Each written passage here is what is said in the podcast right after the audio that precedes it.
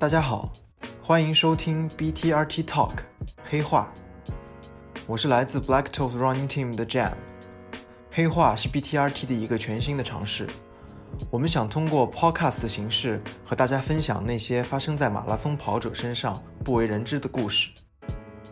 无论是世界顶尖的选手，还是像你我这样的业余爱好者，每个人都有属于自己的独特经历。所以。我们会邀请不同风格的跑者来到这里，和大家讲述那些有趣的故事。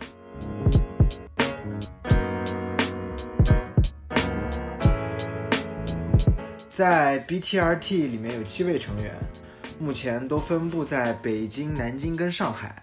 但其中有四位呢都是广告公司的创意出身，有两名设计师，还有两个文案。其实啊，这个阵容都已经可以组成一个广告公司了。然后在前几期的节目中呢，有一个名字被我们反复的提到，那就是强者。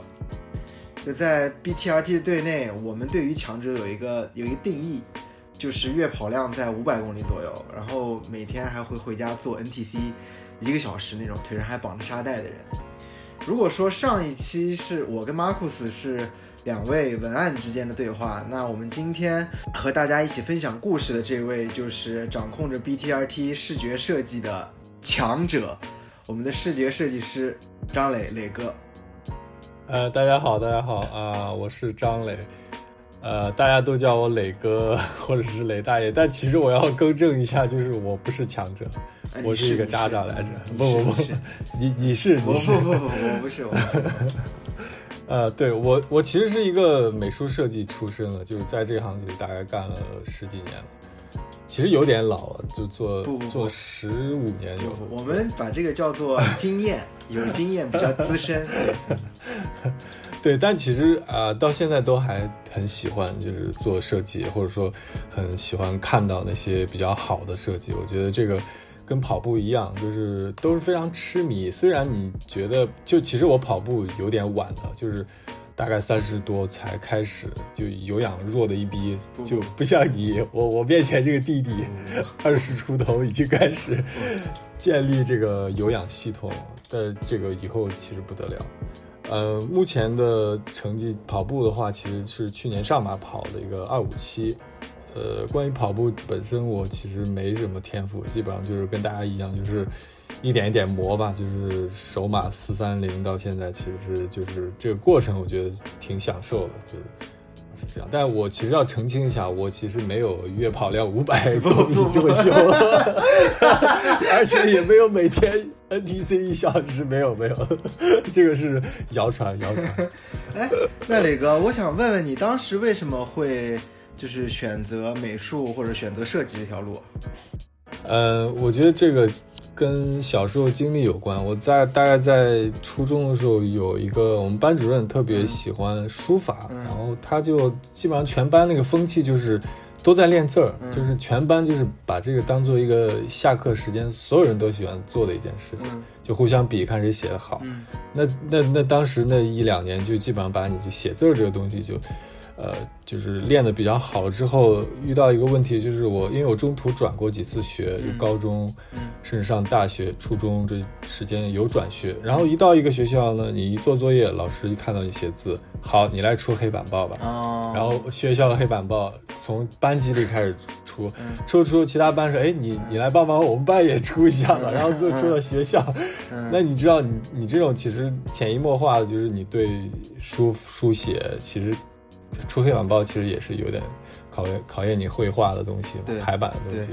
所以就慢慢慢对设计也会有一点潜移默化的一些影响。然后其实到最后，到高中的时候，基本上就是因为你要面临考大学嘛，你要上什么样的学校，以后从事什么样的职业。那其实当时也觉得，哎，好像绘画本身、设计本身是挺感兴趣的。嗯。那我就去，就进进一步就往这方面努力了。对，基本上后面就是大学就就在美院就是。那其实我们都知道，就广告公司嘛，对吧？我加班很严重，这种作息也不规律，就是嗯经常加班，甚至熬夜通宵。那你会为什么会选择跑步呢？因为其实跑步就很花时间的，对吧？你说，呃，包前前后后你热身啊，然后包括跑完了之后的放松拉伸。对不对？为那你为什么会选择这样一个花时间的一个运动？是因为太无聊了吗？还是因为有其他的原因？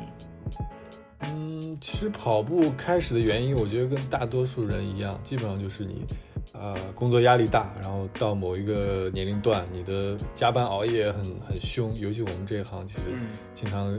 作息比较不规律嘛。然后当时以前也抽烟，就身体就整个属于那种发福的状态，就是基本上就是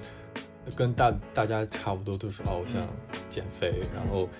但你知道。跑步跑到一定程度，其实跟减肥已经没有关系了，就你已经彻底是已经是你的一个生活方式一种，是的，对吧？对。但是呃，我觉得跑步其实可以，你整个人其实变得比较向上一点，就不管你身体或者是精神上，其实是呃比较是不断去尝试自己那个极限在哪。嗯。对，但但我其实到现在啊，我都还有那种。就是那种呃，川田优辉教练他有一本书里面写的那个，保持第二天还想跑的一个感觉。这个我我要说一遍，就是我一直跟弟弟说，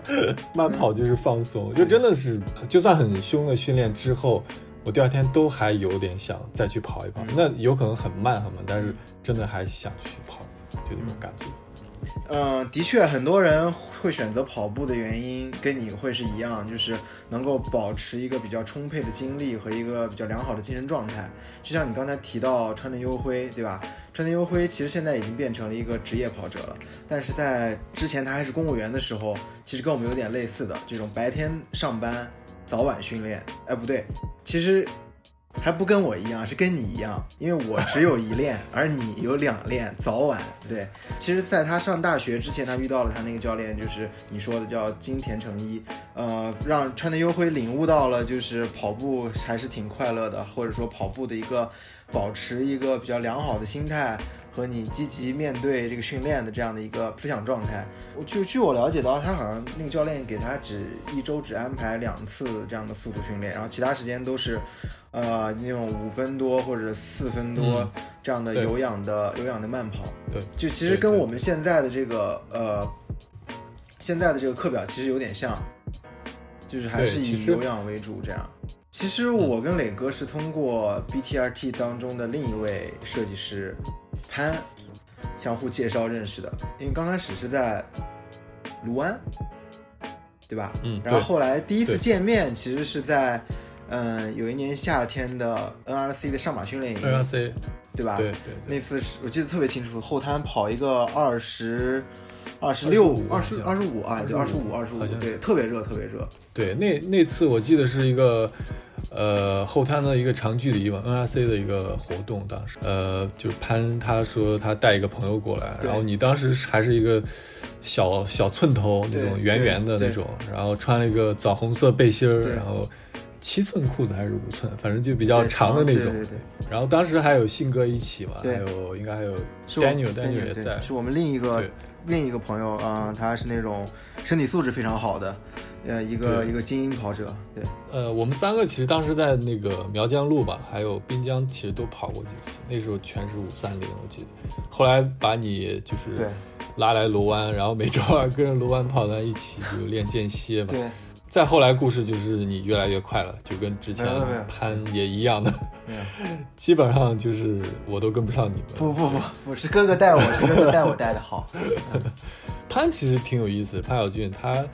呃，我们之前认识的时候是在那个上半马，当时比赛的时候那个地铁上聊一聊比赛，嗯，然后后来就也是介绍一起来罗湾一起练，嗯，然后他属于那种就不太吭声的，对他，你知道就那种摩羯嘛，对对自己下手都比较狠的那种，他之前练的真的很凶，就有一次暴雪，我记得有一天我我跟家人在外面吃饭，嗯，然后。我就跟他们说，我现在有一个朋友在马路上，就是大概四分多配置 干那个三十公里，他们觉得非常不可思议，因为那个天真的是暴雪天，特别特别夸张。呃，后来也是如愿他。就是破散，也是我们几个只里面第一个破散的。对，是的，是的，对吧？对的。然后之前我们在苗江路跑的时候，就是你知道那那次还有很多次那个苗江路夹击，前后夹击，他在前面，前面领跑，对，我在垫后，然后对，你在后面。对，这样你其实没没机会慢不下去。对，就是我记得特别清楚，那次我们其实是周五，然后下了班去找潘，去他公司集合，然后他公司当时在人民广场附近，然后我们先从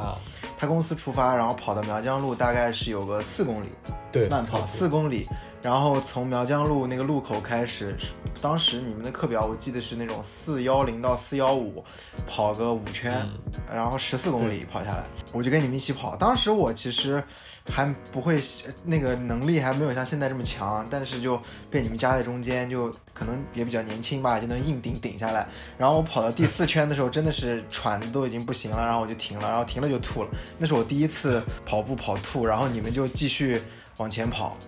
嗯，就就这样，我我记记得非常清，而且那天特别湿，特别热，又下着雨。对。然后，而且其实潘晓俊的这个破三的经历也是挺好玩的，因为他跑过一次，他在他在东京，东京马拉松跑过一次三小时零一秒，对吧？一秒，对，就就那一秒。然后，而且他那次其实，在四十公里的时候，他停下来在那看表，然后被一个摄影师给拍到了。他，然后他其实后来跟我们说，说他觉得说已经稳了。就是已经肯定能破三了，所以就停下来走了两步，喝了口水，但没想到就差这对最后一秒。如果我觉得他当时如果没有没有去走路的话，肯定是稳稳的。嗯，我我觉得那个差几秒钟这种这种都真的是可能有时候你比赛的时候稍微松懈一下，你觉得可能可以到的时候，就真的很危险。就我其实之前也经历过一次，就是呃，应该是一八年的时候上马的时候。我其实跑下来，我我的手表一直在告诉我说，我匀速大概是四幺三，然后我就想啊，那四幺三肯定进了，因为你四幺五就就差不多能破三了。对，那最后其实你跑到体育场之前的一两公里的时候，你发现其实表是有点飘的，嗯，然后到最后就是差大概二十秒还是十几秒，太可惜了，你就你就没办法，就真的你怎么冲都冲冲不进去了，嗯，就就这样，嗯，所以可能还是前面不能太大意，嗯，对。那说到这个比赛啊，从跑步到现在，你大概跑了多少场比赛？多少场？这个其实有点数不过来了，大概十几场有吧。嗯，就是嗯，从一六年开始吧，大概十几场，然后有一些半马。嗯，我我其实是那种有点比比较喜欢参赛的那种选手，就因为日常训练其实其实有点枯燥的，就你得适应那种就很漫长的周期。但到比赛不一样，就是你可以跟朋友一起，就好像去听一个大型的一个演唱会一样，就大家可以就是很彻底的释放嘛，就是同同时你其实到一个陌生的城市，也可以带上家人一起嘛，就是一个旅行的那种感觉。所以现在其实很多那种旅行跑马那种套餐其实还挺多的，嗯，对。然后其实刚开始有点乱来的，我记得。最凶的是一七年，就是，呃，跑马的第二年，那年我跑了，我我印象有八场，八场马拉松，还有一些半马。那一一六年当时因为练了一个冬天，然后觉得好像好像有点底子了，然后就看到那个一月份，就一七年一月份一个厦门马拉松，然后就一冲动，然后就去报了，嗯，就去报名了。然后结果其实你你想，我那种完全没经验，就是因为你冬训的时候是很寒冷的，对。然后突然你去到一个高温的地方比赛，厦门当时大概就二十多度，三十度，体感大概三十度。嗯，然后你那种不适应是很难受的。对对对。然后再加上它的赛道其实是有点虐的，就是一直是起伏的路，然后这个是很痛苦的一个经历。然后后来就是。二月份东京，因为东京是你之前第一次中签嘛，就是你东东马，你想你如果中签，你肯定得去，是那个那个体验很难报的，嗯，真的非常难啊。那也是第一次跑进三三零，就就挺挺兴奋的那次。然后就到三月份，三月份无锡，无锡的话就就口碑很好，就大家都说你得体验一下。那我记得那次印象很深的就是一个暴雨的一个天气，大概二十六的公里大概，嗯，然后完全没有经验的，就没有戴帽子，然后你眼睛是睁不开的，你跑的时候脚底全部都是血泡、水泡那种，就就过程其实就就不说了，但是那个雨战其实挺嗨的，起码比那个高温的那个厦门那场这个要很舒服。然后后面就到了四月份，就基本上你看一二三四是连起来，四月份一个背靠背靠背靠背靠背，对，背靠背。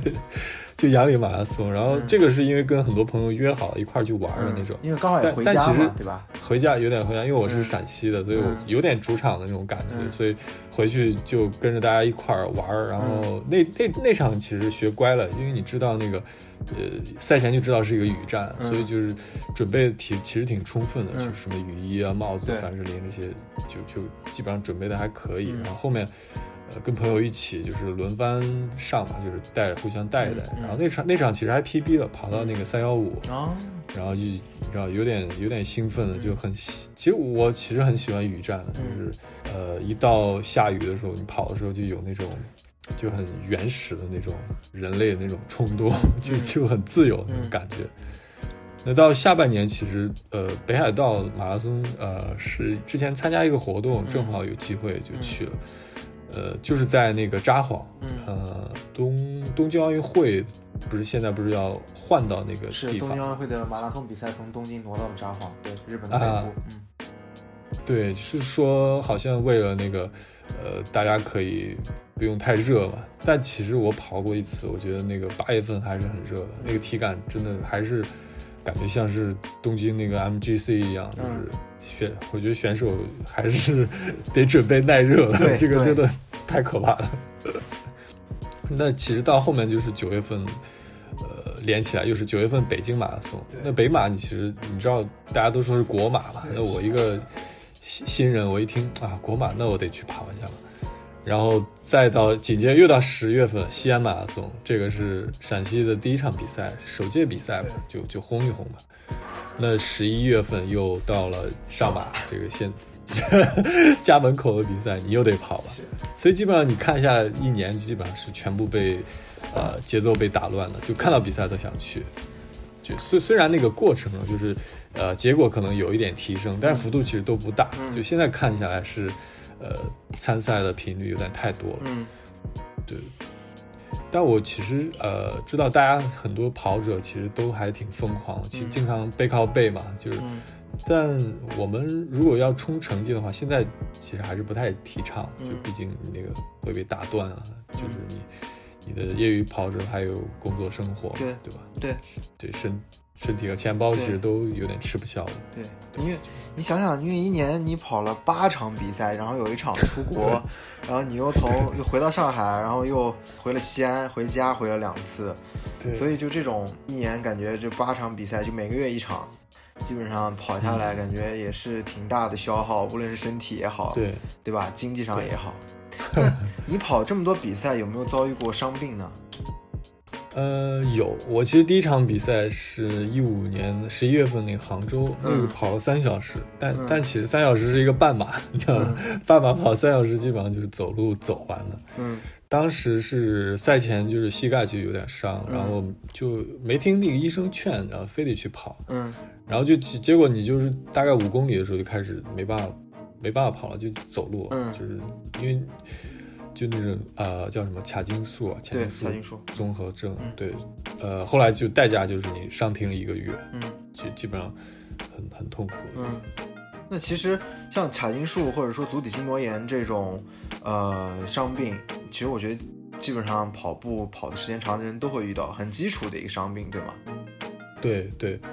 就是我觉得可能刚开始跑的时候比较容易嘛，因为很多时候大家都是从零基础到一定的跑量，然后你这个强度一增加，你其实身体就不适应了。对，那时候也比较着急，就是你到处各种药都试遍了，其实那最后的办法就是彻底停下来。那个就没办法跑，你就真的很煎熬。最近其实包子应该也在一个伤病过程中，也是我看大家也很痛苦，就经常只能靠骑车来去对去去维持这个体能。维持对是的，心肺各方面对。嗯，那阵有一段时间就只能是做一些，也是像这样，就做一些康复训练，然后。加强那个臀部力量，因为我其实后来了解到，那个强心素的问题其实不只是那个膝盖的问题，其实很多时候是臀部这个你的一个发动机，其实力量跟不上的话，那我后来就通过一些弹力带啊，或者什么侧侧向踢腿啊等等，就是慢慢恢复啊。然后在之后就没没还算幸运，没什么大的伤伤病，基本上这样。我觉得可能是，嗯，可能还是要把身体素质稍微再跟得上一点，不然就是我们那个配速越高，你这个高强度其实跑起来那个身体感觉要散散架了，对吧？对，嗯。之前就瞎跑，就没完全没重视这一块，所以就就会有伤病嘛。那后来慢慢慢慢觉得，哦，好像确实要把身体巩固一下，你这样你才去可以去能算是驾驭那个强度，是是，对吧？然后平常平常其实我觉得鞋子也挺重要，就是得你得穿插着穿嘛。其实我们训练的时候平常也是嘛，就比如说场地啊，或者你强强度啊，或者是长距离，其实鞋都不太一样。我觉得这个保护好双脚也是比较少受伤。我觉得嗯嗯，你你最近好像有点受伤啊，就是在我觉得好像是心理上。比较 经常说我要是厌有点厌跑吗？还是是的要调整？对，嗯，其实从去年的上马之后，我们也就休息了，调整了大概两到三周，我们就投立刻投入了冬训当中，对吧？嗯，对。其实你也知道，我们这个课表一直在往上走一走，就是跑量一直在增加，然后嗯，配速也一直在提高。因为整个这样的一个计划的安排，其实都是为了咱们今年四月份在长野的那场比赛。但是因为日本的疫情不是特别的乐观，比赛也取消了。因为比赛取消了，还这样练，就总会给人一种倦怠感，而且还有一种感觉是会不会白练了，对吧？但其实我们都知道，肯定不会白练的，你那个能力已经已经在那边了。但是总归就是心里面有一种感觉，就是。没有比赛了，那我还要不要继继续这样练？就是这个疑问一直在我心里面，然后整个人的状态也非常疲倦，就经常会出现心里那种自我怀疑的感觉，然后也意志力也逐渐的消减，然后跑强度课也没有那么之前那么能顶了。嗯，再加上可能身体的疲劳吧，就小腿出现了一些呃反应，所以就整个人最近会比较比较比较疲倦。嗯，我现在就正在调整嘛，就是其实想说这周看能不能停，但没想到还是被你拉出去跑间歇去了，越调越凶，跑间歇去了。但其实的确休息是休息是挺有休息是挺有用，嗯，对对对对，我觉得这个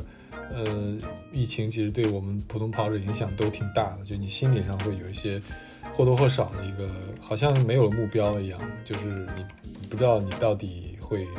跑成什么样，然后。没有比赛了，然后没办法去检测，所以我其实觉得后面可以测一测，啊，一个测一测，嗯，小小小范围的一个，当然不用全马那么凶，我觉得可以让。我我不我不测了，我不测了，我可以在场边给你，呃，那个计时跟递补给或者送水，骑车子跟着你也可以，我 我不测了，我对我可以帮帮哥哥，嗯，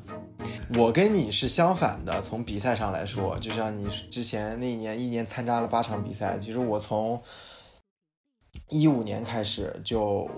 开始跑自己的第一场马拉松上马，一五一六一七连着三年，我每年都只跑一场上马，然后到一八年有一些变化，就跑了两场，一场芝加哥和一场柏林，然后又到去年一九年跑了一场上马。其实我基本上都是保持着一年一赛，然后最多两赛这样的一个一个频率，嗯，就慢慢的去提升自己的 PB。对，那其实。嗯，这种，呃，对我来说，我我因为我比赛跑的少嘛，对吧？考虑报名比赛的原因也很简单，就是首先就是是不是方便对我来说，因为上马嘛，咱们上海嘛，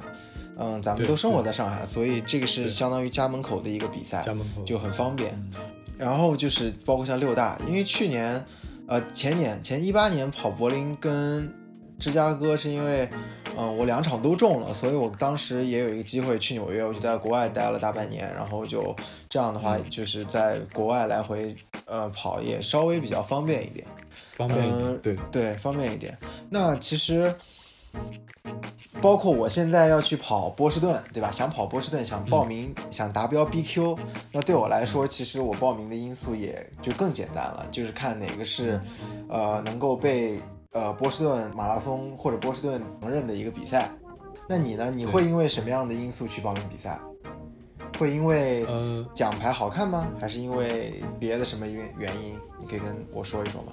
对，现在其实参赛原因基本上也是为了冲成绩，嗯嗯，好好训练，然后就一点点突破。对，大概节奏就是可能跟跟你差不多，就是当然没你那么 elite，一年一场。不不不不，我我是能力所限，我是能力所限。嗯，我我还是挺想参赛的，就是嗯起起码你上下半年各一场全马，嗯，那其实后面可以穿插一些半马，我觉得可以测一测，到时候一起。又是测一测。嗯 嗯然后会为奖牌的话，其实以前会，就现在有点克制了。以前我记得一七年的时候，呃，厦门的那个奖牌其实挺特别的，就是嗯。一个蓝色的圆形的一个一个造型。他当时我记得是找了那个德国的一个红点设计的一个团队来做。嗯然后其实跟国内的其他的奖比赛的那个奖牌比起来，它是比较算是比较大胆的，很简洁的，一个蓝色，嗯。一个纯蓝色，然后背面是一个金属的，然后所有的文字跟那些呃就什么田协啊、什么嗯国际田联那些 logo 都是一些呃没有其他颜色，很单纯的一个造型，嗯没那么多就是呃花里胡哨的一些元素吧。嗯。而且呃，另外一个就是呃，波士顿呃独角兽的那个其实还挺经典的，就很单纯，就是嗯。呃一，而且它其实一年一年就应该上百年之来，这个设计元素其实没有变过，就是他定了这个呃独角兽这个元素之后，其实是一直在慢慢的呃就是做一点点改进，但整体是没有变的。嗯。那其实你看其他的很多比赛，基本上是，呃，所谓的推陈出新，就每年都在做很多很多余的设计，就是，嗯呃，有时候它又闪光啊，有时候又能转啊，或者旋转，就很奇怪的一些，嗯。就有点用力过猛了。其实我觉得设计本身其实很忌讳这个，就是你最好是比较保持刚刚好那个状态。我觉得波士顿其实做的蛮蛮好的。不是不是，哥哥你等等等等等，你你说什么波士顿？我我怀疑你这是在秀，对吧？啊，没有你，别别别别别，嗯、就是你你，我记得跑波士顿那一年是一九年，对吧？就是去年，啊，去年对去年，你跟潘和 Daniel，对对，我们三个一起去的，呃你可以对，说说这个波士顿的这个经历吗？是弟弟梦寐以求的这个 波士顿之旅，对吧？除了奖牌和这些设计，还有什么别的东西？嗯，哦，对，呃，我我不敢秀，不敢，我我其实还是很很渣渣的一个这这段我会消音的，这段我会消音的，这段掐掉这段掐掉。对对对，嗯 呃，对，其实波士顿其实对跑者来说就很神圣的一个地方嘛，就你、呃，不管你呃练得如何，总得总得去跑一次。我觉得就一一百多年的一个古老的一个赛道，是其实太太多故事了。就是我去跑的是去年的时候是一百二十三届，嗯然后123呃，就是那个 Nike 的那个 Breaking Two 那个嗯德西萨和那个呃切里诺百米冲刺就比输的那个，对对对，那是那场那个冲刺的非常经典，到后最后太一百米才分出胜负。其实到终点前的感觉十米到二十米，十米啊，对吧？德西萨才落后一点点，被超过了。他要他其实再顶一顶，他都能拿冠军的那一年。对的对的，他一路领先啊，对，是的最后的，是的，就是的。半坛赢了，就最后就是。我记得，其实我们呃赛前一天，呃跟呃潘还有 Daniel 在那个他那个有一个河边叫查尔斯那个河边，对，然后慢跑，其实有遇到过德西萨的，他就在站在那个河边、嗯拉伸，他就站在那里，一个小小的一个呃人站在那里。然后其实跑的时候有很多 elite，、嗯就是呃有一个我印象很深的一个亚洲人，嗯。就很快的一个，嗯。大概感觉四分，但可能嗯。对他来说就是慢跑。对，有氧。我们跑过去的时候一看，我靠，这个不是井上大人吗？哦哦，就就日本那个国家队那个，对，然后潘其实潘晓俊他其实会说日语，嗯。所以我们正好那个等井上大人折返回来的时候，嗯。就就跟他找了机会就跟他合了一个影，嗯。然后当时就感觉跟碰见那个大明星一样，对对对，的确是，的确是，嗯对，然后就还还祝他就第二天跑的好一点。嗯，比赛过程其实就不说了，就比较震撼嘛，就很震耳欲聋。你知道那种什么心碎坡啊，什么隧道、威斯利学院什么尖叫，其他，呃，他那个天气有点不是这段就怎么就不用多说了呢？不是女女威斯利女校嘛，对不对？对。震耳欲聋的不可不都是女生的尖叫吗？对吧？对，尖叫。那就我就问一个问题，亲了没？啊，没有没有，好，我没有，没有，你没有，好好好，好，其他人我不知道。好的好的，嗯嗯嗯。呃，赛道那个天气其实有点多变的，就是忽冷忽热，而且上下起伏非常的大。就是对我记得很清楚的是，呃，在那个。大概进进市区的之前有一个两到三公里，应该是会钻过一个大桥，然后那个桥上面其实印了一个很巨大的一个叫什么波士顿 strong 的一个一个一个词语放在那，其实有点你知道它纪念之前那个波士顿爆炸爆炸的时候，对对是是。给这个。城市就带来很大的一个阵痛嘛，就很很鼓舞人心的。嗯，然后其实另外另外一个有有点好玩的是，在那个赛后第二天，其实呃整个城市是被这个跑者就攻占了。其实赛前也是啊，但是呃有一个很有意思的点就是他们会所有的完赛的跑者他都会穿着那个比赛服或者是波马的外套，然后。你知道他们那些外套就那种老鸟，参加很多届的波马那种那种老鸟，它背后会印那个会绣的那个年份，对，每年的参加的年份，就在街上逛，然后拿啤酒啊什么，到处都是，然后什么餐厅、咖啡店或者什么商场，而且他们其实全部挂着那个奖牌，你知道吧？就这个挺挺挺有意思，就是你在国内你很很难看到有人。是。比赛完了第二天，你知道整个城市的人挂这个独角兽的这个奖牌，是，然后就很经典的那个呃黄蓝配色那个袋子，就没有很多赞助商的文字啊或者什么，就一个纯色的一个一个很简约很简单的一个袋子，嗯，然后你知道那种场面就是呃全部都是这样打扮的，然后呃就有点我们第一次感觉。这是不是有点显摆啊？后来我不是跟你聊吗？我说为什么他们会这样？然后你说其实老外就是这种比较对，是的，比较骄傲，他觉得这种很自豪，荣誉嘛，啊，荣誉，对对对，因为其实就是我在我经历过纽约马拉松、芝加哥，呃，还有柏林，就感觉可能老外还是比较。就是外放那种，他们对于这种自己取得的成绩也比较呃，就是比较骄傲，所以他们就会直接就挂在第二天挂在身上，甚至那种很多是来这个城市来旅游的，就是跑完比赛顺便玩一下，他可能在这个城市的所有的那几天，他都会把奖牌挂在脖子上，让你知道我是。呃，跑过这个城市马拉松的人，我也曾曾经征服了这个城市的这种感觉，就还还跟咱们还挺不一样。咱们就是跑完了，可能过就是走出那个呃更衣区，或者说出了这个比赛赛后区域，就可能把它拿下来拿下来放到包里面，就带回家，自己回到家之后再把它挂在那种奖牌收集区，然后挂起来，就是可能每天会看。但是老外跟这点还挺不一样的，跟咱们对，嗯，对。嗯，对，还有一个是有一个 T 恤，我印象挺深的，就是呃一个复古的波士顿当地的一个跑步的一个小的品牌，就是 Tracksmith，其实国内现在也有点火了，是他们。呃，他当时出了两件短袖，挺挺挺逗的，一个是就胸前就印了一个波士顿那个单词的一个一个一个呃波马的那个黄颜色的字，就很正统那个黄色。其实不用多说什么，你知道穿在那个身上你就知道波跑波波马就对，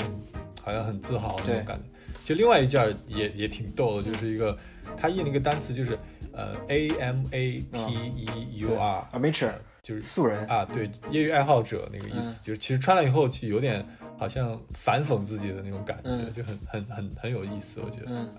Tracksmith 这个牌子，嗯，其实在国内也现在算是越来越有知名度。他们一直做的这个，呃，这个概念就是那种 amateur 的那种，呃，跑步跑步的文化，因为他们是扎根于新英格兰地区，也是波士顿附近的一个地区。嗯，然后他们做的那种服饰的感觉都是，就像你说的很复古。然后整个他们的网站给人感觉也都是那种很复古、很精英的那种感觉，就是它很很有年代感，包括从他们所有那个。面料的选择其实很有年代感，就是意思就说明他用了一些很 old school 或者很老的一些面料。对，就是其其实已经 Nike 或者说其他的运动品牌已经不太用那种面料了，但是 Tracksmith 还在用。我觉得他是想让大家体会到。就是呃这种年代感，这种老老的面料，但是其实说实话，我自己感觉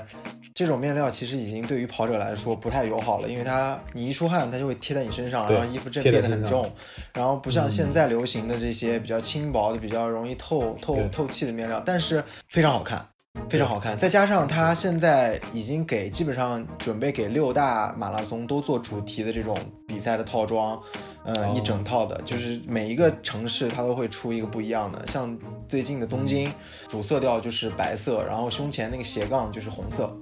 红色，嗯，对，所以就对对，就就非常好看，就非常好看。对对，Tracksmith 还是我觉得如果没有尝试穿过或者买过的跑者，我觉得建议还是可以去试一下的，毕竟是一个。正在慢慢走红的一个一个小众的一个跑步品牌，对，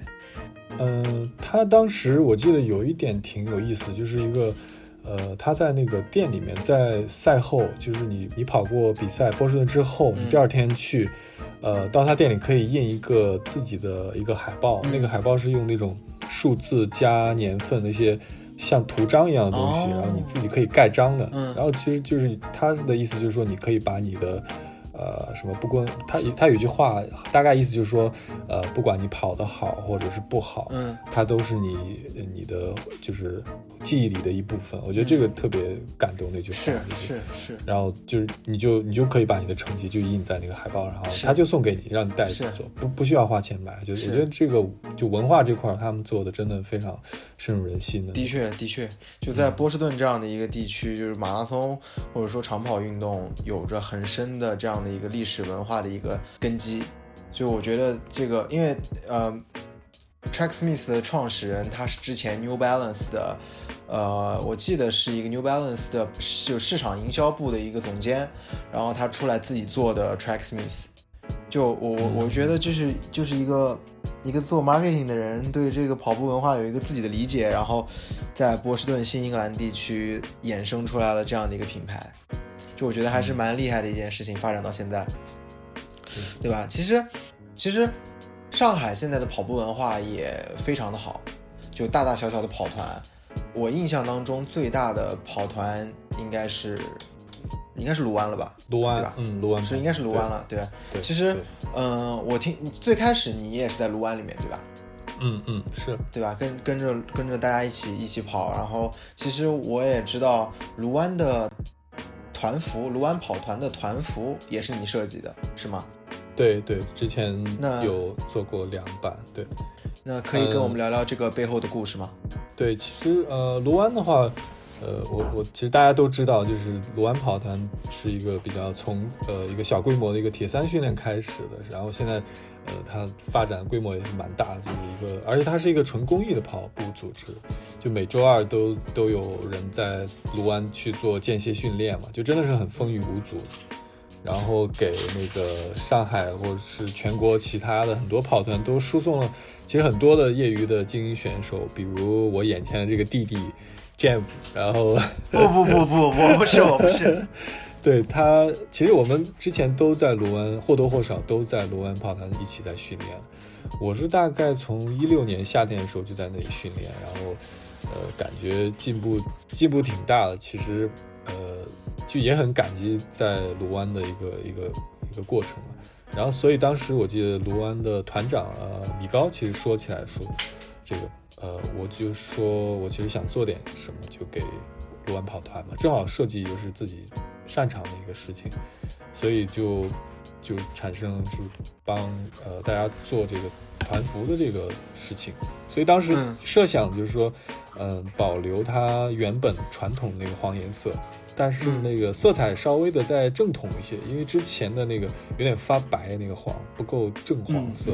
那呃图案上其实也是呃希望能突出这个跑道的一个元素，你知道卢湾的。跑道是就大家都在那里四百米一一直刷，然后还有这个卢湾的这个字的本身，呃，希望在赛场上可以让你一眼就认出吧，醒目一些。所以就当时就第一代的这个卢湾跑团那个团服的时候，呃，就做了一个字跟字体跟跑道的一个结合。嗯，那那其实到第二年的时候，呃，米高跟呃大师就领队大师一起想说再更新一下，更新一下这个的同时，他又不希望有太大的变化，所以就我们就把那个跑道的这个元素适当的弱化之后，只留了这个卢湾的这个卢湾跑道这个名的字体。那字体本身其实你就可以去玩，就比如说当时就加了一些比较曲线的一些元素、一些细节，就配合那个跑道的感觉嘛。那但后来可能因为这个印制的这个工艺的事情，就是呃我没去现场去跟这个制作，所以印出来那个实物那个字体，我后来看有点被好像变形了，就是比较比较长的那种很修长的感觉就缺少了。那另外那个它的那个背心的那个款型上也没有原本设想的那个，你知道比较 elite 那种款的感觉。嗯，其实 BTRT 是二零一九年大概夏天才成立，对，算是一个比较年轻的一个团体。嗯，去年上马呢，Nike 跟我们有一次合作，就是帮我们当时做了一套呃竞速背心跟短裤。当时，比赛的时候我跟你都穿了，对吧？对对。其实当时是那套背心和短裤的设计是，呃，由你来设计的。那你可以跟大家说一说，你当时为什么要那样设计？因为其实设计细节还挺多的，对吧？那个背心是一个，呃，试售款的一个 Aero Swift 的一个背心，然后短裤是一个两寸裤。对，这这个我得从我们 logo 开始说起，因为当时刚刚成立，呃，对外界其实是比较陌生的。因此我，就我们一起讨论说，呃，只突出 BTRT，就是，呃，也先不放那个，呃，一个完整版那个全称的一个名字 Black Toes Running Team，然后就觉得就太长嘛，就别人不太好去记忆和辨识度，所以，呃，哎，对，关于这个 Running Team 这个名称，你好像很有自己的看法和坚持啊，就就我我其实。也挺想了解你，就是 关于这个的一个看法，就就为什么不是一个 running club 或者是一个跑团，而是一个 running team 这个事情？嗯，其实我在想这个名字的时候，因为我也是结合了就上海现在这些跑团的现状来看，其实大家都是叫呃跑团，就是 running club。这种感觉，但是我我是想说，就是 club 的感觉会给人比较多，然后大家都可以加入这种感觉，然后但是我想做的跟他们是不一样的，因为我的思路就是保持人越少越好，其实就像嗯，N N Running Team。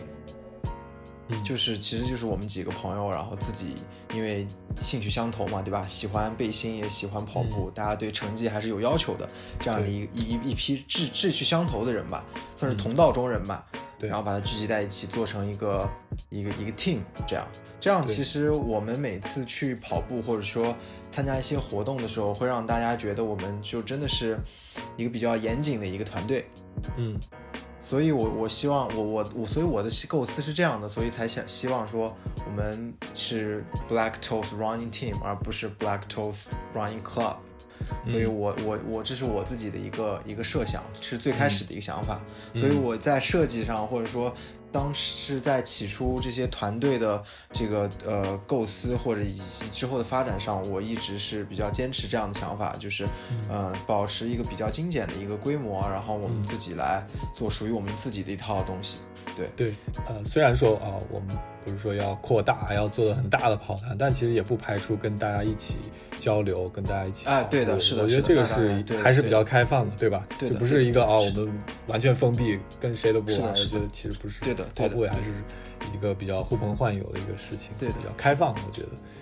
对。背心的话，其实我们当时只留了呃 BTRT 在这个胸前的右侧，就是为了确保。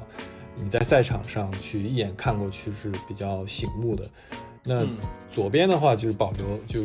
我们的 Nike Swoosh 的一个 logo 在这里，呃，胸前其实保持一个空白的区域，因为你知道比赛的时候都会有一个号码牌，就不要遮挡。对，就你知道很多设计它会把那个正好一个肚子这个位置一个很大的图案，基基本上都会全部被遮住。是的，那呃，颜色的话，其实我觉得最后大家定下来是用粉色，就有点骚气的那种，比较粉粉的。就其实这个跟队友们这个比较闷骚的这个气质很符合。其实 不不，你比较闷骚，你你比较闷骚。不不不，嗯呃，对啊，背心的话，呃。和短裤其实都采用了一个我们那个半圆的一个粉色的一个 logo 来点缀，就好像是一个比较精简的一个图形，它是一个代表着指甲盖的一个造型。嗯，然后呃，在在其实，在领口后面，就是你的后背的这个位置会有一个竖版的一个 BTRT 的缩写。其实这个缩写其实为了你，呃，确保身后的跑者在比赛的时候，呃，抬头看见前面这个。人穿的黑背心，知道哦，是他是 BTRT。我觉得这个是的，因为我们毕竟是一个新的跑跑步的一个团队吧，所以也希望大家可以去记住这个团队。然后整体上就是还是比较简洁嘛，尽可能就是就就是这个是比较酷一点的那种感觉，就跟你做音乐一样，也要酷酷酷的感觉。可以可以酷酷的感觉。对，嗯，其实我我我自己感觉，因为。在做，我是写文案的嘛。其实，在看，呃，设计师在设计一些东西的时候，就是所有的这些元素的位置也好，然后，呃，所有元素的这些组合也好，它其实背后都有一个考量的，对吧？就像你刚才说的，就是，呃，为了不让号码布遮住我们的 logo，那所以我们把 logo 放在了跟 Nike logo 对称的。另一边，然后把中间主要的位置腾出来是给比赛的号码布用。就我觉得这个是，因为其实我有的时候我们在讨论这些设计的时候，我我会提出一些很很很很很很傻的一些想法，因为可能我我不是这种做设计出身，然后我可能会就拍脑子想出一些，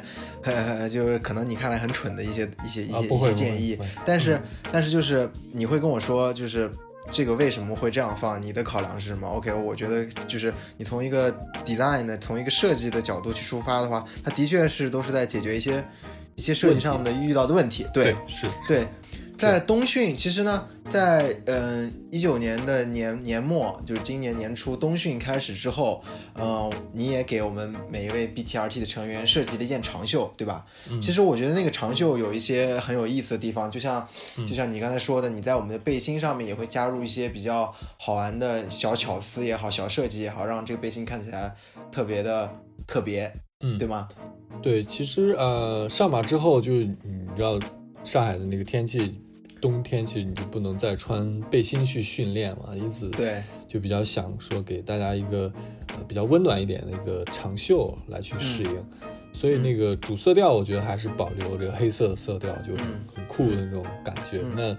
那胸前的 BTRT 的 logo 其实这次就做了一点微调，就把它变成了血红的一个颜色，比较暗红的那种感觉。嗯，其实你知道训练在冬天还是需要充满热血的嘛，就是是感觉。嗯，那有一个地方，一个细节，就是在那个呃长袖的这个袖口，就是左手的这个位置，因为大家都习惯把手表戴在这里手腕这个位置嘛。那刚好那个呃呃 Nike 的那个长袖，它中间是有一个洞，可以让你大拇指可以穿过去。那你穿过去的时候，其实你手实际上，就算你没戴手套，手指也是会被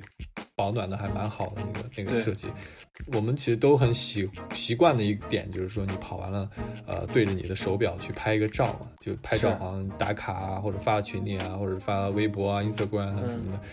那在那个袖口的这个手腕的这个地方，就是手表之间，然后我就留了一个两行的一个小字，其实就是我们的名字，就是 Black Toes Running Team 这个两行的小字。我觉得那个地方拍照出来挺有意思的，就你你你的你跑过的你跑过的公里。对，就是每次我们就在跑的过程中会看表嘛，对吧？你记不记得我们有一次间歇课是五组两公里？然后要跑每一组要跑到七分钟，其实平均下来就是，呃，每公里要跑到三分三十秒，三三零这样的一个配速。嗯，对。就那次是我跑间歇跑的最痛苦的一次，那次真的是跑的我，我跑跑到前面跑完两组的时候，我真的想放弃了。但是后来第三组跑起来之后，感觉反而就是可能前面两组那个把那个。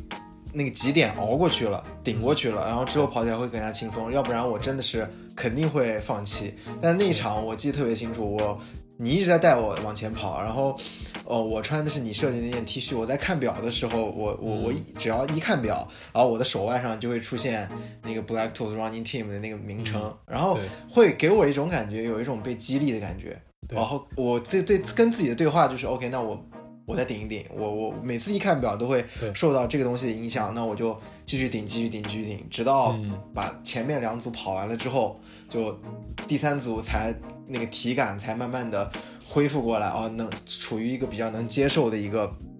位置，然后跑完了一次间歇。对我觉得这个东西是一个通过设计上，呃，能够的确给的确给就是跑者能够提供一些一些功能上也好，心理上也好，这种一种帮助，对一些一种暗示，对对是的。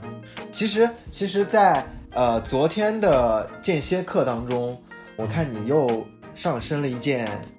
新的训练 T 恤对吗？是一件白色的。然后我们嗯发的发到了微博上之后呢，然后很多很多我们的微博网友都会在问，我们是不是会出这个 T 恤，对吗？那对，作为我们这个设计总监，没 有没有，对对呃，因为因为最近我们在讨论嘛，就是呃，在今年这个夏天马上要来临，所以希望。会有一个训练的一个一个一个短袖，那其实颜色上也是稍微做了一点微调，就是我们这次讨论下用白色嘛，因为你到夏天的话其实蛮热的，如果穿黑色的一个一个一个衣服其实有点热，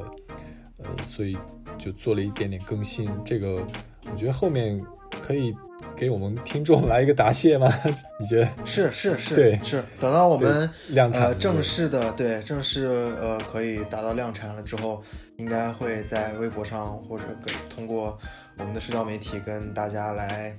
告知大家，就是怎么样能够嗯获得我们的这个 T 恤，对吧？对。另外还有一个就是我们下半年会有一个比赛的一个背心嘛，就每年的背心，我觉得可以稍微的再去更新一下。这个这个还挺兴奋的，我们可以再再等一等，对，再等一等，再等一等。嗯嗯。聊完了之前那些，哎，都是有的没的，不重要。这个问题才是今天最重要的，对吧？说说你穿过的背心，对吧？哪件你最好看？你哪件是你最最想要的？你说一说。说说真心话，说真心话，磊哥。今天没有别人，说真心话 啊。呃，最好看的那肯定是那个呃，俄勒冈那个黑白了，一七年的 Race Day，那个太经典了，就是。嗯。呃，南京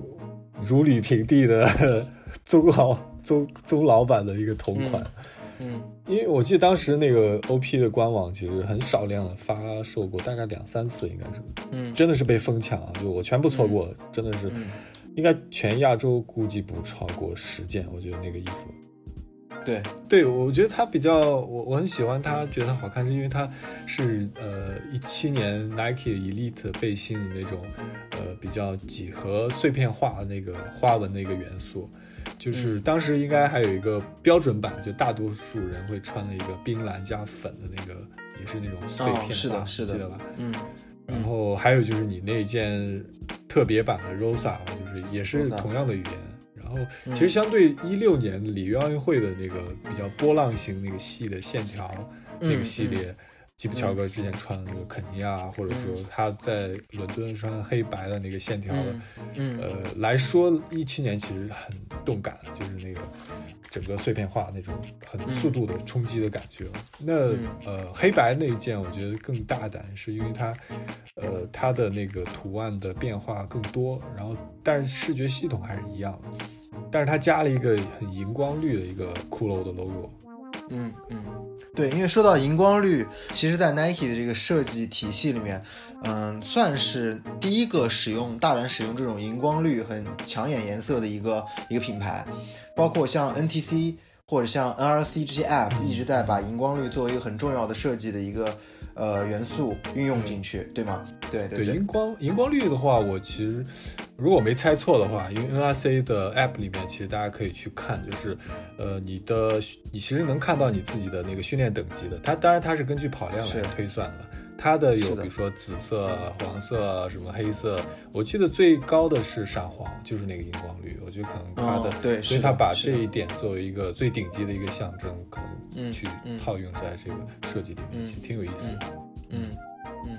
就是你们那件 Oregon Project Race Day 黑白那件背心，应该是大破节当时对吧？在他的首马波士顿的时候，波士顿。对，当时拿了那个季军，我记得第一次一个亚洲一个黄种人站在波士顿赛道，然后拿第三名，就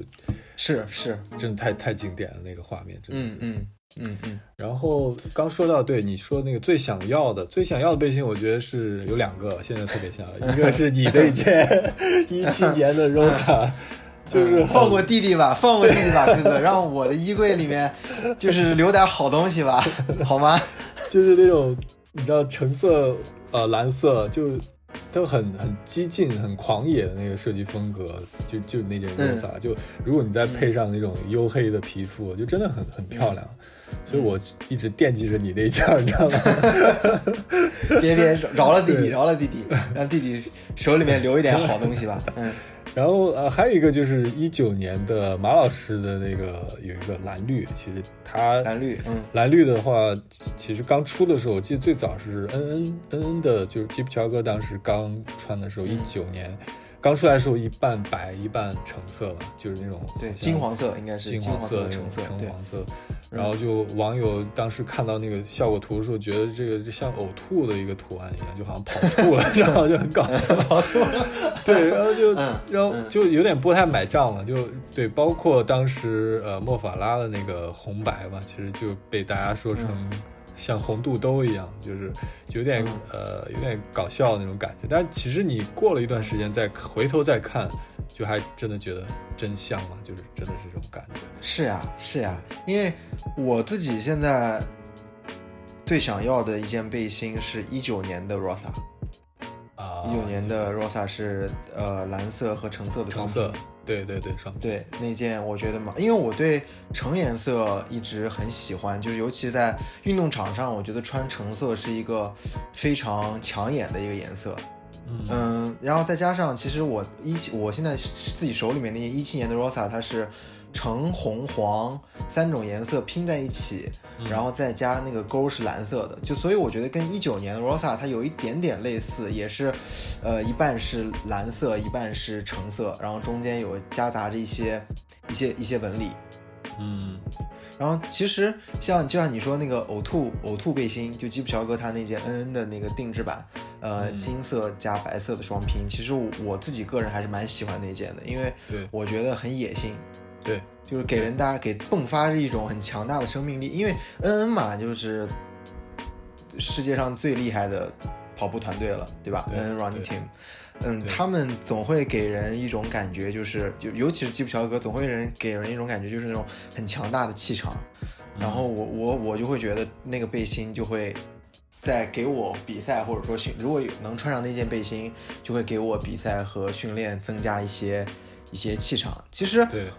就是在平时训练当中，如果你穿的装备是比较自己喜欢的装备，或者说比较精英版一点的装备，在你训练的时候，的确会，我觉得是一个心理暗示，的确会让自己觉得跑起来会不一样。这是我自己的感觉，对，这是我自己感觉，就是有一种装备加成的感觉。对，我觉得这个看个人爱好吧，就是有些人喜欢名包，有些喜欢奢侈品，什么古玩啊、收藏。但其实我们，我觉得喜欢这个，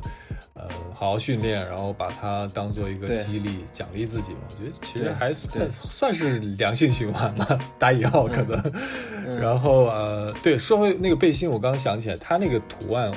呃，就是所谓的，好像被网友说呕吐那个图案。呃，我其实仔细一直在在想它到底是一个什么图形。我后来觉得它有可能是落叶、树叶的那种森林的一些元素，它把它做了一些肌理化的处理。就因为有时候跑步的时候，你低头看你树边、呃路边的那个花花花花丛里面有一些落叶，它堆积到一起的时候，你如果拍照，你拍下来，其实你会发现好像有点像一个一个就是那个双拼。你这么一说。对，真的，你这么一说，的确有点像，就因为之前落叶这样的元素在 Gakuso 呃设计当中也出现过，哦，出现过，我记得很，我记得很出，对我记得很清楚，这样，对。对，所以所以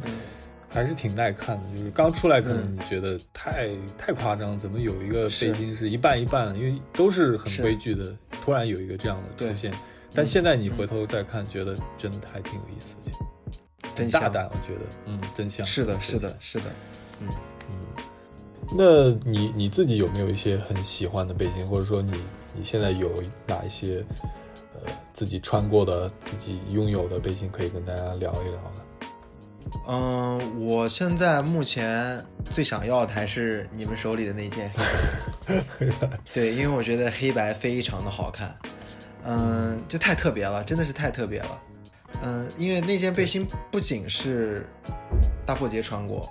卢普也穿过，卢普跑跑场地赛的时候也穿过，对对对吧？目前我手里我最喜欢的背心，应该是你目前最想要的那件背心，就是一七年，呃，Rosa 的精英款，就是橙蓝，对对的那种碎片化的那种肌理的图案。然后其实我们买这些背心的渠道。就比较有限，因为 Nike 对这些呃被精英装备控制的还是比较严格，他每年会定额给一些运动员发他们的赞助的精英运动员，所以呃其实我们是没有比较正规的渠道去去获得的，嗯。所以意味着我们要从二级市场去买，就像 Supreme 这种，对。之前那些最热的单品一样，嗯，那去二级市场买意味着就有一些风险，首先对加价是一方面，还有就是真假。它的货源来源，对我们一般看背心，先首先会去 eBay 看一看，因为 eBay 上有很多国外的卖家，然后还有 Instagram，Instagram 对吧？Instagram，然后还有像闲鱼，嗯，有一些装备卖家，他们也会也会在卖。但是就是因为这两年我觉得水涨船高吧，就马拉松越来越热，然后就导致了这个背心也越来越贵。原来其实一件背心就大概一千五左右。可能普通一点的，普通一点的，现在就变成两千五，甚至到三千。是，对，就是这个背心涨价涨的还是还是挺夸张的，对吧？所以我我觉得是其实是有需求的，就是这个这块其实真的是很多跑步，尤其比赛的时候都想，你知道穿的漂漂亮亮的就。是，就你知道这个需求真的是还挺大的，所以我其实也有点好奇，为什么没有一些，呃，就是正规的，你知道，就就真的是可以满足到广大的这个跑者，是否能去生产一批，去真的是去去帮助他们试售，在对试售，我觉得这个是，嗯，而且其实 Nike 现在，嗯，之前我记得在欧洲吧，莫法拉那件红白双拼。嗯在欧洲的 Nike 官网，他们上过一批试售的，嗯，就是首先是面料的区别，面料那试售的面料摸起来比较硬一些，硬一点，比于比于精英的，呃，因为其实按理来说，Nike 的这种精英的背心都是美产，但它那个装，它那个呃红白，我记得是越南产还是哪里产，反正不是，肯定不是美国产的，对的，嗯，然后还有就是领领领子的这个裁切，嗯，你知道，就是咱们咱们。对于这个还是比较有要求的，就是远长距离还是穿方领，然后呃短距离和中距离是穿圆领的，甚至短距离的运动员都是穿那种紧身的。嗯，因为我觉得这个设计语言 Nike 做的还是很好的，但是我就特别特别希望在下一个奥运周期，也就是今年东京之东京奥运会虽然取消了，就是二零二零年到二零二零二四年的这个运动周期里面，Nike 可以把他们这个。圆领跟方领的设计带回来，我我还是很喜欢这个这个区分度的，因为会会让大家看起来就是对这个有一有一些专业上面的认识，我觉得也是一件蛮好的事情。对，而且那个方领其实穿上那个人感觉挺挺精神的，我感觉就你你知道那个很很它很硬朗的感觉，你穿上以后比较笔挺的那种。嗯，是的，要不咱们也印一批。咱们也印一批 方领背心，对 B T R T B T R T 特别款，特别二零二零年特别款，然后可以，对，我觉得希望可以有一些比较好的设计，可以带到，呃，带给更多的跑者。我觉得，嗯，去年上马结束，包子因为是我们队队里面跑得最快的嘛，他跑了两小时四十一分，然后他在终点在等大家的时候，第一个等到的是你，对吧？对。但是你当时过了线，你的感觉就是，哎呀，好抱一下，抱一下，赶紧，好像有有着急着要要去干嘛一样。然后包子跟包子他说，我在这等你等那么长时间，你就给我抱了一下，你就走了。你跟大家说说这个背后到底是有什么样的事情？对啊，很很紧急，因为当时我其实，在赛前就赛前大概一两个月已经约好了，有一个纹身的呃纹身师的一个朋友，嗯，呃，就商量好说，我说我呃上马当天我会大概比赛后我会直接来你这里帮我就是呃纹上我新的成绩。就当时其实也也也挺呃也也也没有想太多，就想说一定要呃完成这个。有机会来去做那个纹身，所以包子当时跟我说完打完招呼之后，我其实挺急的，就赶快就去衣服一换就去直奔的那个纹身师那边，然后把新的 PB 就就纹在自己的身上。我觉得，嗯，呃，挺有挺有意义的。我希望以后还可以再纹下去吧。啊，肯定的。我觉得你只要一个只要一个纹身师能认准你，我估计他这辈子都不会失业的。没有，冲你这一年八场比赛的这样的一个频率，对吧？养活能绝对能绝对能养活他了。希望还可以往上再走一走吧，弟弟带带我。不不不是哥哥带带我。我们每次去卢湾跑间歇的时候，我们都会把大家的呃包这些东西放在一起，靠在一个柱子上。然后磊哥呢，他就会掏出一个他的一个宝贝。其实是一把密码锁，然后他会把大家的这些所有的包锁在一起，锁在那个呃柱子上，嗯，以防被人拿走。然后他那个密码锁呢密码很有意思。我第一次知道他有这个密码锁的时候，他那个密码是二五九，对，二五九，对吧？就是两小时五十九分，对。因为他当时的目标就是一心想着要破三，对。然后其实跑完去年的上马之后呢，他换了一把锁。对，因为换了一把锁，首先呃，弟弟把我的密码已经曝光给 给各位了，已经曝光了很久了。对，这个当时的二五九是呃一个自己想要达成的一个目标嘛，那个密码，所以改成二五九。然后。新的呃锁的话，密码我就不透露给大家，但是我觉得那个是今年 争取能够达成的一个一个成绩吧。对我来，我来跟我来跟大家悄悄的说，肯我猜应该是二三五吧，或者二二九这样的数字。啊，没有没有没有，你你那个太夸张，那个太夸张，那个肯定是肯定，那个是包包子包子的世界，那个是强者的世界。我我这种渣渣，你就是强者，你就是强者。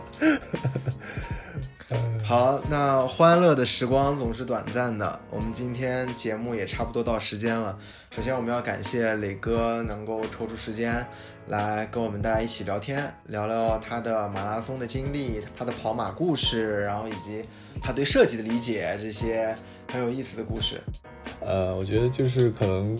可以分享给大家吧，就是如果你现在正在慢跑的时候，可以。就是了解更多我们 BTRT 的一些一些呃背后的一些故事，我觉得挺有意思的。其实，